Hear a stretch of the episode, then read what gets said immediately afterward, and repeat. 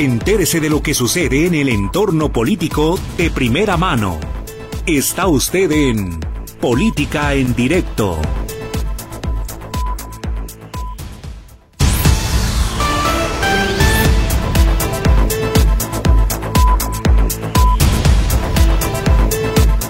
¿Qué tal? Muy buenas tardes. Hoy es miércoles 14 de febrero, el cumpleaños de nuestra ciudad, aunque para muchos pasa desapercibida la fecha, para otros es el Día del Amor y la Amistad.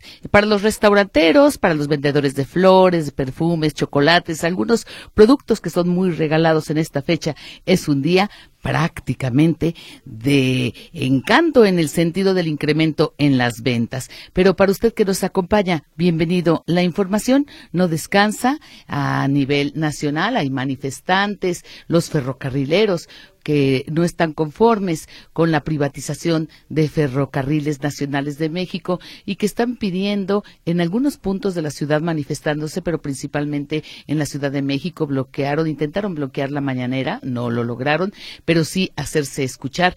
Ellos están pidiendo que a los extrabajadores se les reconozca por el gobierno federal, que se firme un documento para que se comprometan a, a establecer las formas, los montos y los seguimientos para que les den una liquidación conforme a la ley y que se les tome en cuenta porque consideran que no se les ha escuchado, se sienten en la incertidumbre.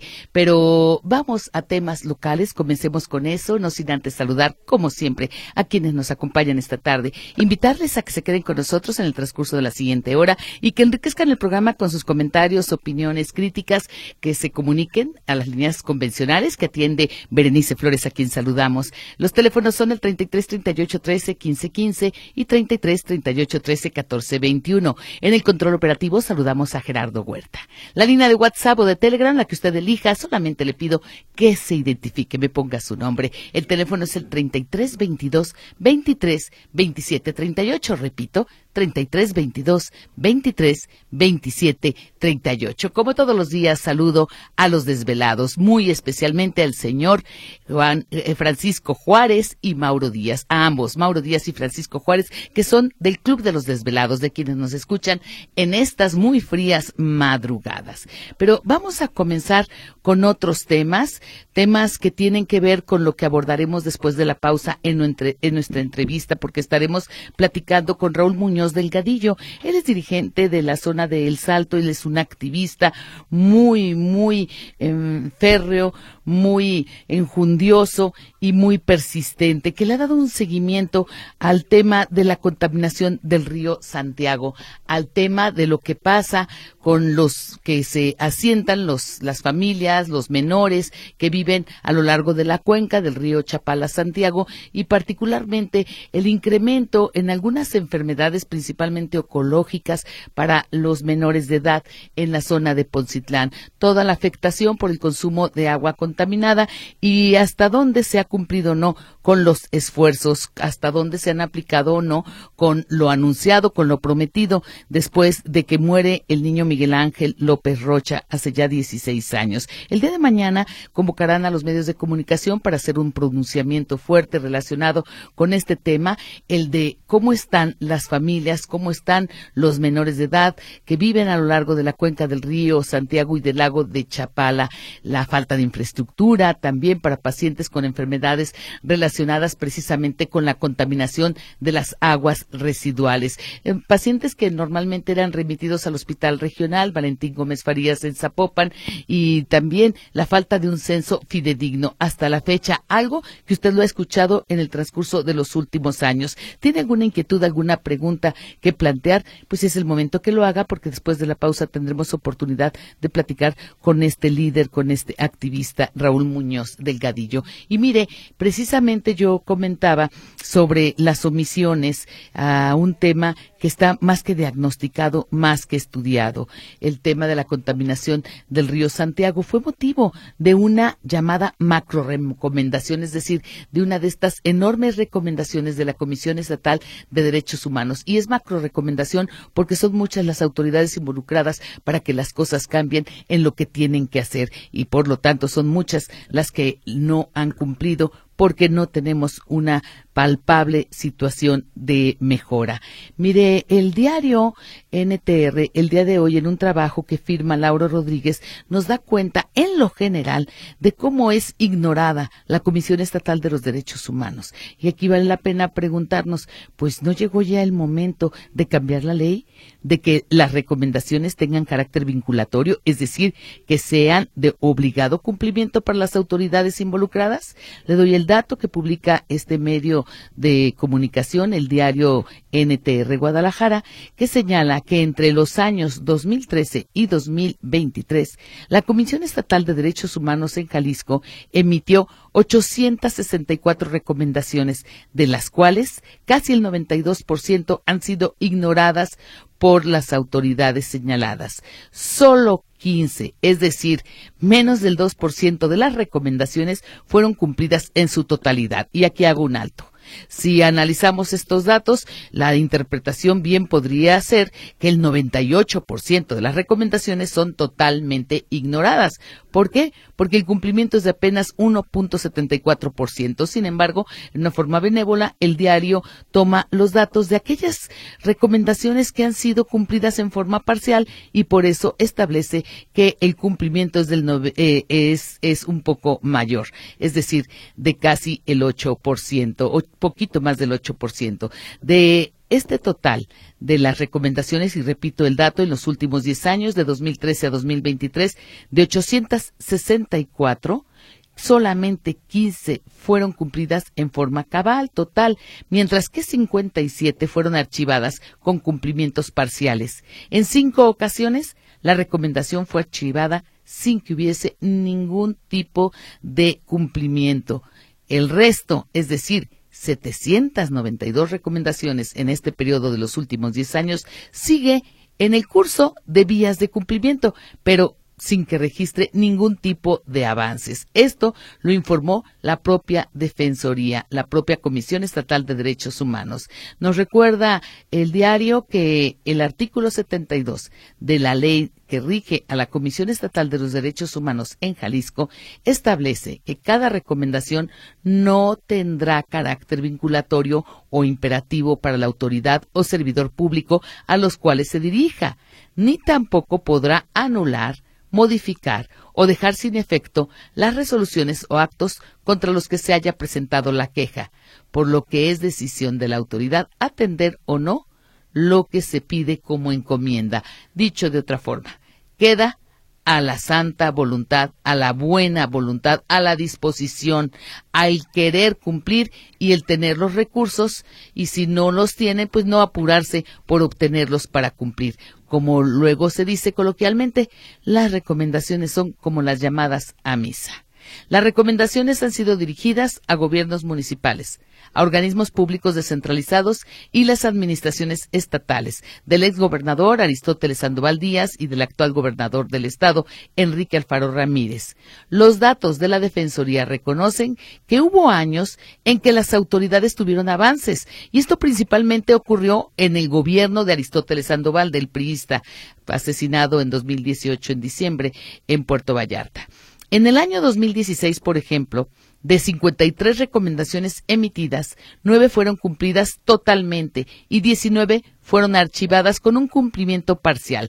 Hasta allí lo que podríamos catalogar como un esfuerzo de cumplimiento en el sexenio pasado con Aristóteles Sandoval Díaz a la cabeza. Sin embargo, 25 de ese periodo siguen abiertas sin presentar avances. Pero Destaca el diario, caso contrario, ya en el gobierno actual del emesista Enrique Alfaro Ramírez, el año 2023 y el año 2021, en ambos casos, el incumplimiento fue del 100%, es decir, ni una sola de las recomendaciones emitidas tuvo cumplimiento ni avances de cumplimiento parcial. El año pasado se emitieron 40 recomendaciones y en 2021 283.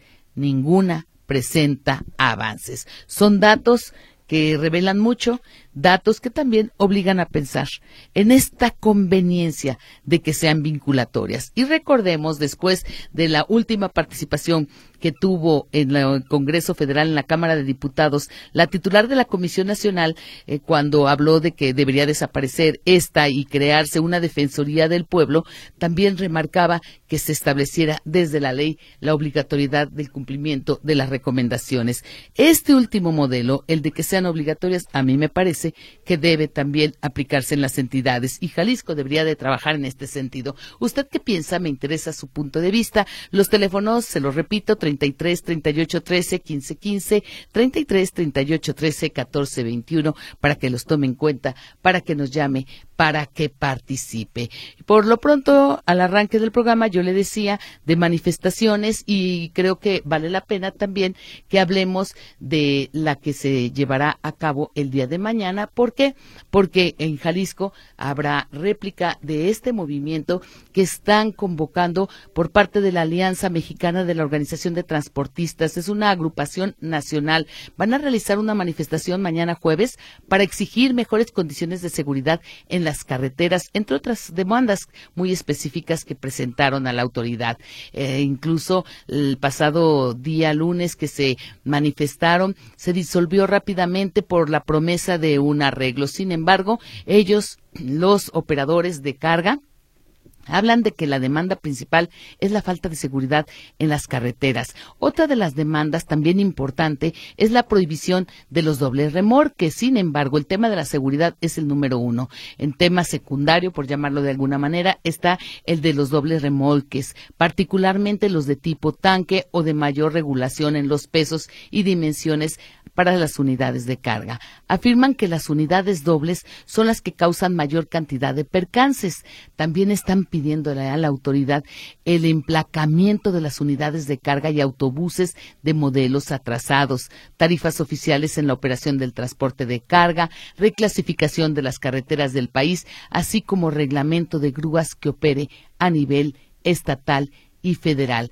Esta agrupación demanda la eliminación de las cuotas y de las tarifas que se cobran en los municipios para el paso del transporte del carga. Consideran que esto es un abuso, como también hablan de extorsiones de los cuerpos de seguridad en las carreteras federales, las que eh, se están eh, convirtiendo en caminos de cuota y que dicen deberán de volver a ser zona libres para ellos sin el pago de un peaje.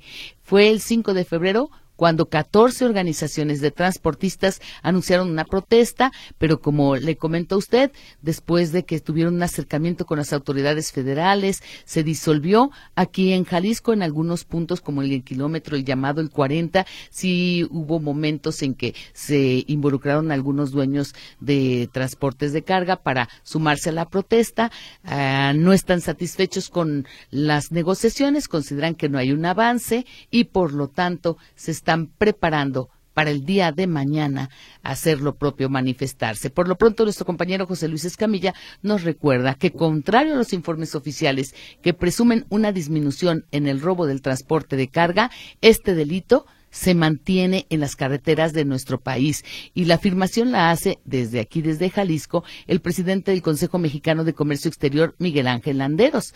El comercio interior, mejor conocido esta agrupación como COMSE, tiene su sede aquí en la entidad y el empresario señala incluso que los delincuentes saben exactamente en qué camiones van los productos más caros y es hacia esta selección de cargas más onerosas que les dejan más recursos a las que eh, encaminan sus esfuerzos para hacerse de lo que no es de ellos. Dijo Miguel Ángel Landeros textual, lo que hay es un montón de quejas y malestar porque esto sucede todo el tiempo. Hay en muchas ocasiones casos que no se denuncian y en otros que se denuncia, pero no sucede nada no pasa nada tras la denuncia y luego los temas asociados con el seguro, es decir, cuando la carga está asegurada, pero también hay una burocracia, hay problemas por parte de las compañías para la recuperación y el cobro de las pólizas correspondientes. Los camiones que transportan electrónicos abarrotes y medicina son los que registran mayor robo y no se descarta por parte del empresariado que en las aduanas haya fugas de información para que los delincuentes sepan exactamente qué camiones robar. Es mucha casualidad que sepan qué tipo de mercancía va en qué tipo de unidades. Así es de que suponen que por allí, por personal de aduanas, personal corrupto, hay alguna fuga de información. Bueno, pues vamos a hacer la primera pausa del programa, recordándole a usted las líneas telefónicas 33 38 13 15 15 y 33 38 13 14 21 para que las tome en cuenta, para que se comunique, para que enriquezca este espacio.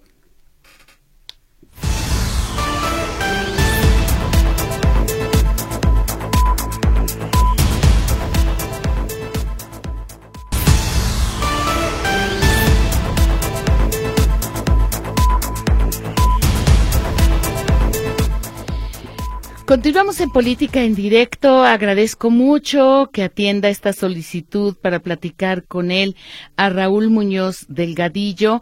Él es coordinador del Comité Ciudadano, integrante de este Comité Ciudadano de Defensa Ambiental de El Salto, un activista que ha dado seguimiento a los problemas principalmente de la contaminación en toda la zona. Él ha estado preocupado por las condiciones de vida de los habitantes de toda la cuenca, de los que están en Juanacatlán, en El Salto, en otros municipios, incluso en Poncitlán, refiriéndome particularmente a la población infantil que ha enfermado. Pero buscamos hoy a, a don Raúl Muñoz Delgadillo porque se cumplieron 16 años de la muerte, de la penosa muerte del niño Miguel Ángel López Rocha. Y este es el motivo para buscarlo, para hacer un corte, para conocer qué tanto han avanzado, porque reitero, la Comisión Estatal de Derechos Humanos emitió una macro recomendación desde el año 2019 y en 2022 la segunda parte donde hacía notar las violaciones a los derechos humanos, a un ambiente sano, al agua y al saneamiento y a la salud, principalmente para los menores. Don Raúl, adelante, ¿qué mensaje darán mañana a propósito del que ya pasaron 16 años de esta problemática, que hay que decirlo para quienes no conozcan a qué nos referimos con la muerte del menor López Rocha, de un niño que cae a las aguas en el fraccionamiento La Azucena, las aguas contaminadas del río Santiago, esto es en el municipio del Salto, y que mueve, muere por los altos niveles de arsénico y de otros metales. Sí, muy buenas tardes. Gracias por la invitación. Un saludo para todos los que escuchas. Y bueno, después de 16 años de seguir insistiendo en, en que se le haga justicia al niño Miguel Ángel López Rocha, pues hemos estado escuchando desde los diferentes niveles de gobierno que tienen compromiso con sanear el río Santiago y de y dejar de contaminarlo. ¿Qué decimos nosotros? Nosotros vemos más de lo mismo. O sea, eh, no existe ningún avance en la solución, ya que no se está atacando de manera integral el problema. Y vemos que nada más es un, una simple bandera política de algunos eh, gobernantes para pues seguir ellos usufructando eh, el, la simpatía de la población con este tipo de anuncios espectaculares. Yo mencioné la macro recomendación, la primera emitida fue en enero de 2009. Así es, sí. Eh, anteriormente a esa eh, recomendación se dio una recomendación por la Comisión Nacional de los Derechos Humanos, la cual fue rechazada por la CONAGUA. Eh, esa recomendación salió en el 2008 y ya meses después salió la, la macro recomendación del Estado de Jalisco aquí en la Comisión Estatal de los Derechos Humanos, eh, que pues, eh, entre otras cosas, señala muchos a muchos municipios y, y actores responsables de, de dar solución a este problema. ¿Pero de poco o de nada ha servido? Mire, cuando menciono que la primera recomendación que fue emitida en el 2008 por parte de la Comisión Nacional de los Derechos Humanos sobre la muerte del niño Miguel Ángel López Rocha, pues hacemos énfasis en, en el rechazo que desde entonces hemos tenido por parte de la Conagua de aceptar su responsabilidad, ya que el río Santiago y los canales del ahogado y la presa del ahogado pues son este de su responsabilidad, ¿verdad? son aguas nacionales.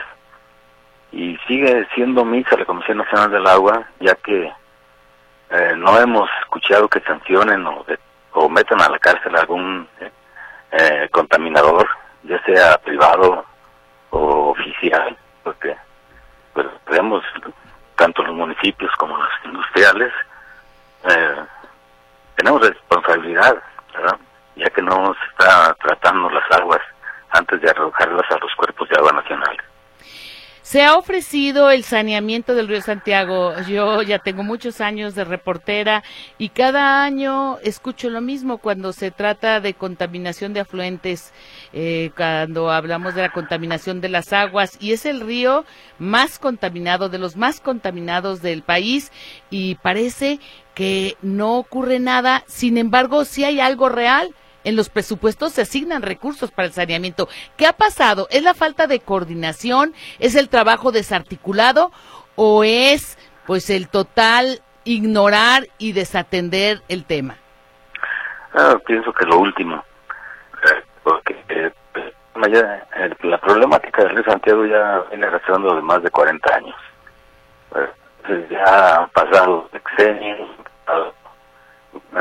trienios de gobiernos locales y pues a ninguno le ha conmovido la situación de la del deterioro al medio ambiente, de la de los daños a la salud de los habitantes cercanos a los cuerpos de agua, o sea, una total indolencia de los tres niveles de gobierno y de los diferentes actores que han pasado ya cerca de 50 años. Don Raúl Muñoz Delgadillo, cuando usted habla de la indolencia de los tres niveles de gobiernos, ¿a, ¿a cuál gobierno le debería de llegar más la crítica o el señalamiento? Y lo pregunto por lo siguiente, las autoridades de cada tres años en los ayuntamientos, principalmente en El Salto, Juanacatlán, eh, Poncitlán, coinciden con que tienen pocos recursos, tienen poco que hacer, a veces personal no muy capacitado, que lo único que tratan de hacer es acompañar si acaso a funcionarios estatales o federales a los recorridos, pero que dicen en una especie de mea culpa, de excusa, no me corresponde o hago hasta donde puedo. ¿A quién usted dirigiría más la crítica? ¿Al gobierno federal o al estatal? Mire, creo que el señalamiento al gobierno federal es por su indolencia totalmente, porque las aguas nacionales son su responsabilidad. No las vigila la Conagua, no las vigila Profepa. Entonces, eh, los recursos que ellos argumentan que les que les hacen falta, pues ni siquiera los gestionan ah, por parte del gobierno del estado, o sea, sus diputados locales, o diputados federales, no, no gestionan una partida especial para ese tipo de emergencias ambientales y sanitarias. O sea, nosotros desde eh, hemos estado viendo que también los municipios son copartícipes en ese desastre ambiental, ya que ellos ah, aprueban los eh, cambios de uso del suelo, otorgan los permisos para fraccionamientos nuevos en áreas no eh, eh, este, pues fuera de peligro, ¿verdad? No aptas para el, para recibir.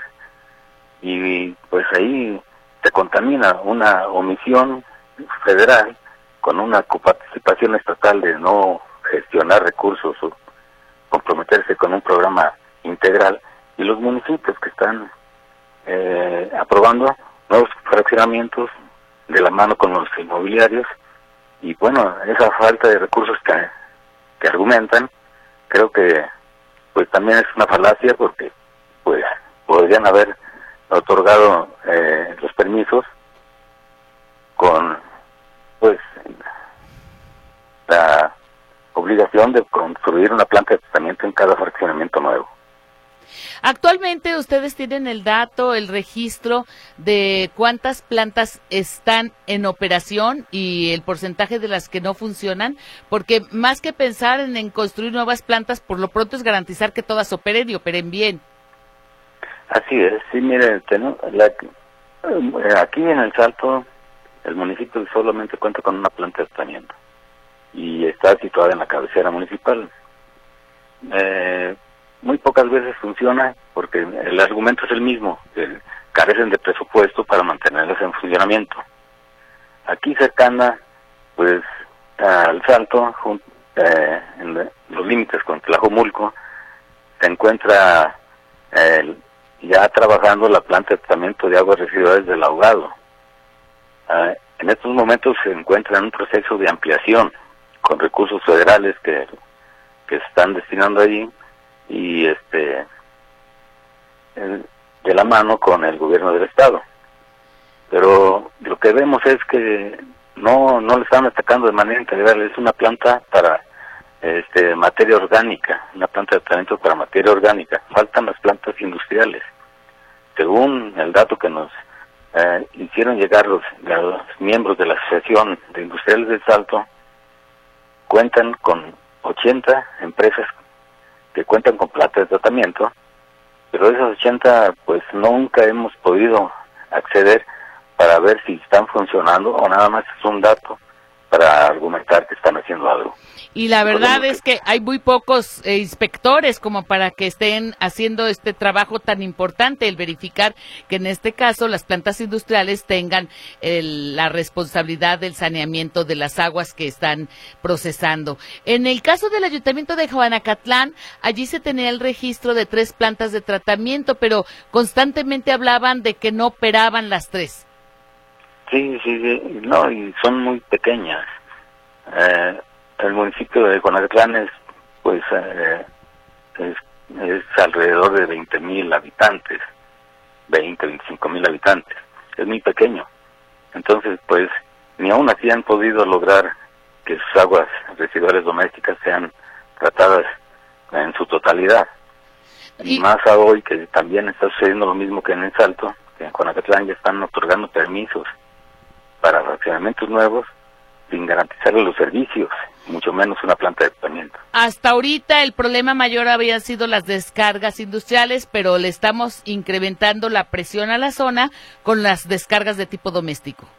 Así es, sí, es que eh, mientras los ayuntamientos no estén haciendo su trabajo, eh, como lo marca el artículo 115 por lo menos de la Constitución mexicana, por lo menos en el tratamiento de sus aguas, pues esta problemática crece y se, complica, ya que por lo menos acá en el corredor del Salto y todas las, empresas que vienen, están instaladas a lo largo de la conca del ahogado, pues eh, arrojan demasiados metales pesados que hacen una eh, reacción química adicionada con las descargas domésticas que eso es lo que está provocando la insuficiencia renal y el cáncer en las zonas más cercanas a estos cuerpos de agua ya contaminados.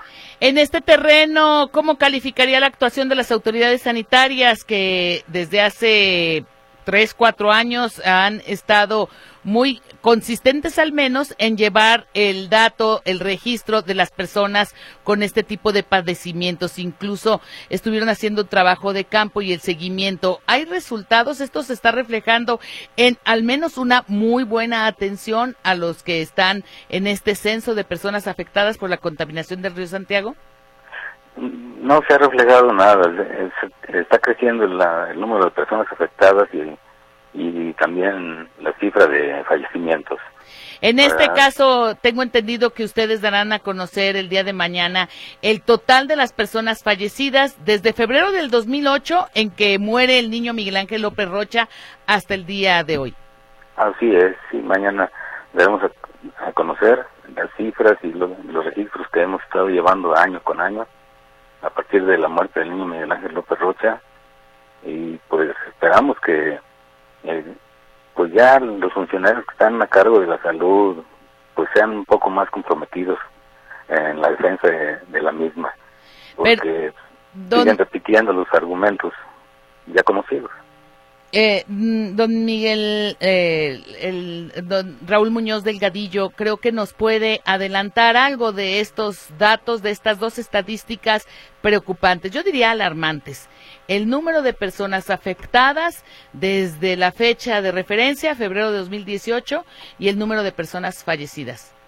Así es, sí, no, estamos hablando ya de, desde el 2008 a la fecha, ya de poco más de 4.000 personas afectadas en diferentes formas en su salud y ya fallecidas, pues lamentablemente más de 2.000 personas en 16 años. A mí me parece que con esto último, pues ya no habría mucho que agregar. Es una cifra muy, muy preocupante. La repito, documentados por el Comité Ciudadano de Defensa Ambiental de El Salto desde febrero de 2008 a la fecha, cuatro mil, más de cuatro mil afectados por diferentes causas, por la contaminación del agua y más de dos mil fallecidos. Así es, sí, correcto. Por último, para despedirnos y agradeciéndole como siempre la atención a esta petición de entrevista, ¿considera usted que es el momento de que ya los legisladores en lo federal y en lo estatal modifiquen la ley para que las recomendaciones de derechos humanos sean de carácter obligatorio en su cumplimiento?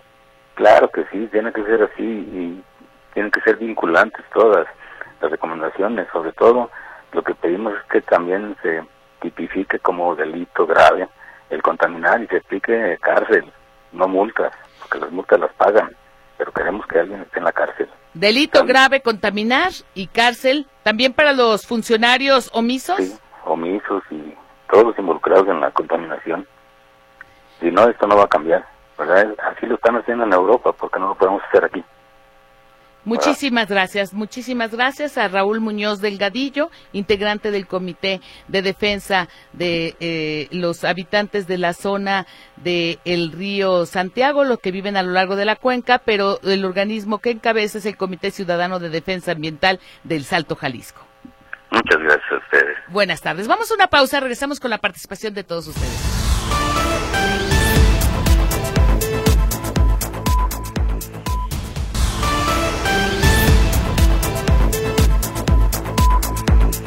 En Política en Directo. Agradecemos su participación. Vía Telegram, el joven David Díaz dice, ahora firma como doctor David Díaz, supongo que es el mismo. Dice, ¿qué más quiere la gente para darse cuenta de que la Suprema Corte de Justicia de la Nación desecha la corrupción en el caso de servidores públicos como delito grave? Es un, esto es inaudito el verdadero peligro para México son los ministros que liberan a criminales, por eso no llega la paz a nuestro país. Urge aplicar un plan C para sacar a estos defensores de criminales. Don Sergio González dice, mataron a dos custodios con fusiles de alto calibre. La oposición Dice enojarse mucho por la delincuencia, pero no los veo proponiendo la pena de muerte al Senado. Allí gritan puros chismes con 10 o 20 sentenciados a muertes. Los demás miles de secarios se la pensarían más para matar, secuestrar, torturar o desaparecer. A ver si hoy es posible que me leas con todo gusto. Bueno, firma como Luis Robles. Gracias, gracias por su participación. Ana María Alvarado dice, ¿por qué no quitan a Pablo Lemus la posibilidad de ser gobernador? Ya le toca a una mujer se debe postular una mujer y que Pablo se dedique a organizar fiestas. Dice alguien que firma como Doye, eh, soy José, hasta que se dignaron en la reinserción social en darnos botas. Está hablando de DICPRES, la dependencia del gobierno. Dice que ya les dieron uniformes, botas, chamarras y tenían dos años y medio esperándolas. Lo malo es que las chamarras están de muy mala calidad, cortas, se sale el ombligo, mal hechas. Ahora solo hay que esperar para que el gobernador nos aumente el sueldo a los policías y a los custodios. Mintió el año pasado. Tuvimos un acercamiento y él cacareó que habría un incremento para nosotros. Se los demuestro con los recibos de nómina y ojalá dice que ya no gane en Jalisco el partido naranja. Carla Gómez también se comunica, ella lo hace vía WhatsApp para decir que desde que recuerda, desde Salinas dijo que iban a sanear el río Santiago. Ya son muchos años. Hasta hace tiempo con el actual gobernador también dijo lo mismo. Dice que no hay novedades, siempre hablan, pero la contaminación, si no está igual, está peor. Don Juan Dueñas, México es la única dictadura en donde los presos políticos salen debido a amparos, los reprimidos marchan cada semana, los censurados estrenan programas y los periodistas difaman en cualquier momento. También se comunica alguien que firma como Polo Ballín, creo que Dice don Polo Ballín, ¿por qué no suspenden la pesca en el lago de Chapala si es que el lago está tan contaminado? Don Roberto, saludos. Yo trabajé en una planta de fertilizantes y todo lo que se lava se va al drenaje sin tratar el agua. La empresa no hace el saneamiento del agua y se usan químicos y esto lo sabe el propio gobierno municipal de El Salto. Entonces, José Huerta, hasta que se dignaron en reinserción social, en darnos botas y chamarras, ya lo leí, ya leí este mensaje. La señora Martínez, hola, en Huescarán y Alameda, esto es en la colonia Independencia, toda la calle de Alameda de Monte Cáucaso entre circunvalación es una porquería. Hay cables colgando por las banquetas, dentro de las alcantarillas. Ya basta de estos gobernantes que más, que no jamás están al pendiente de las necesidades de los ciudadanos. Buscan dónde hacer gastos para poder llevarse la mitad del dinero de esos supuestos gastos en mejoras. Y nos manda la señora Martínez una imagen donde no le exageró usted. Eh, yo estimo que serán unos, si es por volumen, unos cinco kilos de cableado enredado, en, marañado en una esquina de esta colonia a la que refiere como queja de que pues ahí están y no hay autoridad que observe lo que hacen las cableras. Enrique Díaz de León, hola, quiero reportar un semáforo, no sirve, esto es en los cruces de las avenidas Hidalgo y Enrique Díaz de León. Por favor, con el tráfico del Festival de G de Luz se va a poner de locos en un par de horas, está lleno a esta hora incluso. Así es de que es un semáforo muy importante en pleno centro de Guadalajara para que las autoridades lo reparen. Claudia Sheinbaum dice están hablando de Claudia Sheinbaum, no es Claudia Sheinbaum la que nos escribe, no se identifican, el celular termina en 57, pero dice que en la zona de Analco representantes de Morena reparten mandiles y la propaganda es en favor de la candidata Claudia Sheinbaum. Precandidata aún. Vamos a una pausa, no le cambie, estamos en Política en Directo.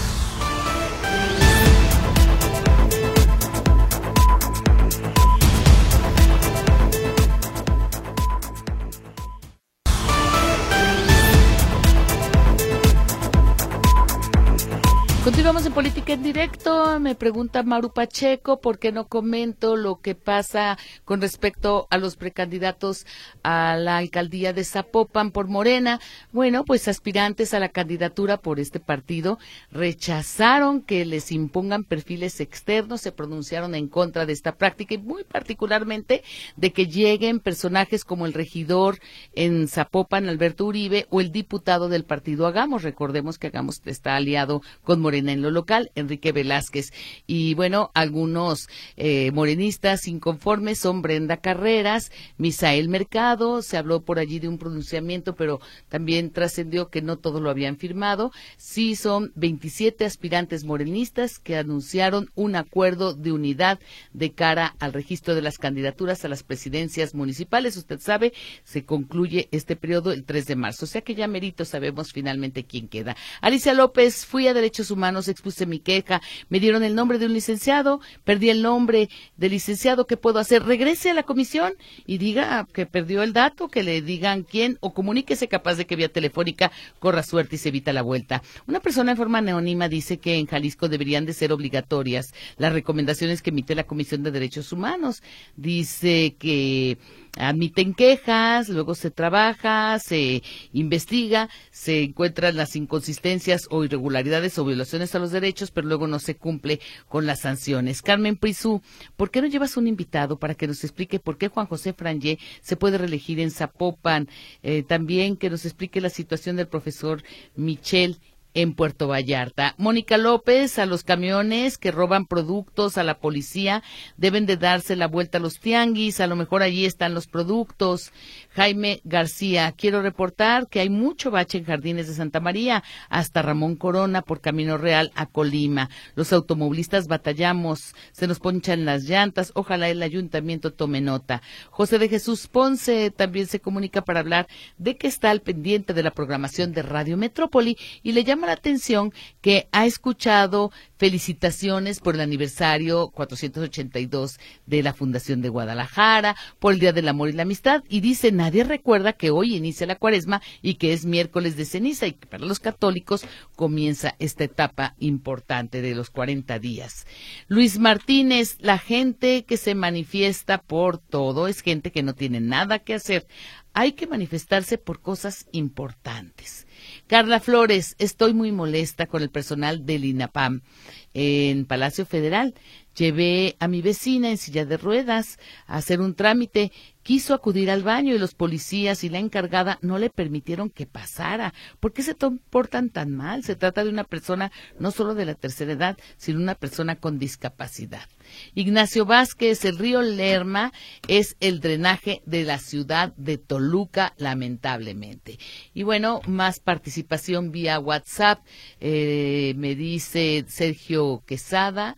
Mm, ay, no, no, mi nombre es David Rosales. Mi pregunta es por qué los ferrocarrileros en su momento no se manifestaron cuando estaba el presidente Ernesto Cedillo.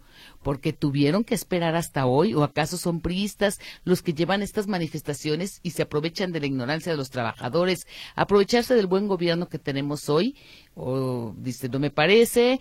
Eh, derechos humanos y ceniza también es día feliz. Les desea a todos los radioescuchas.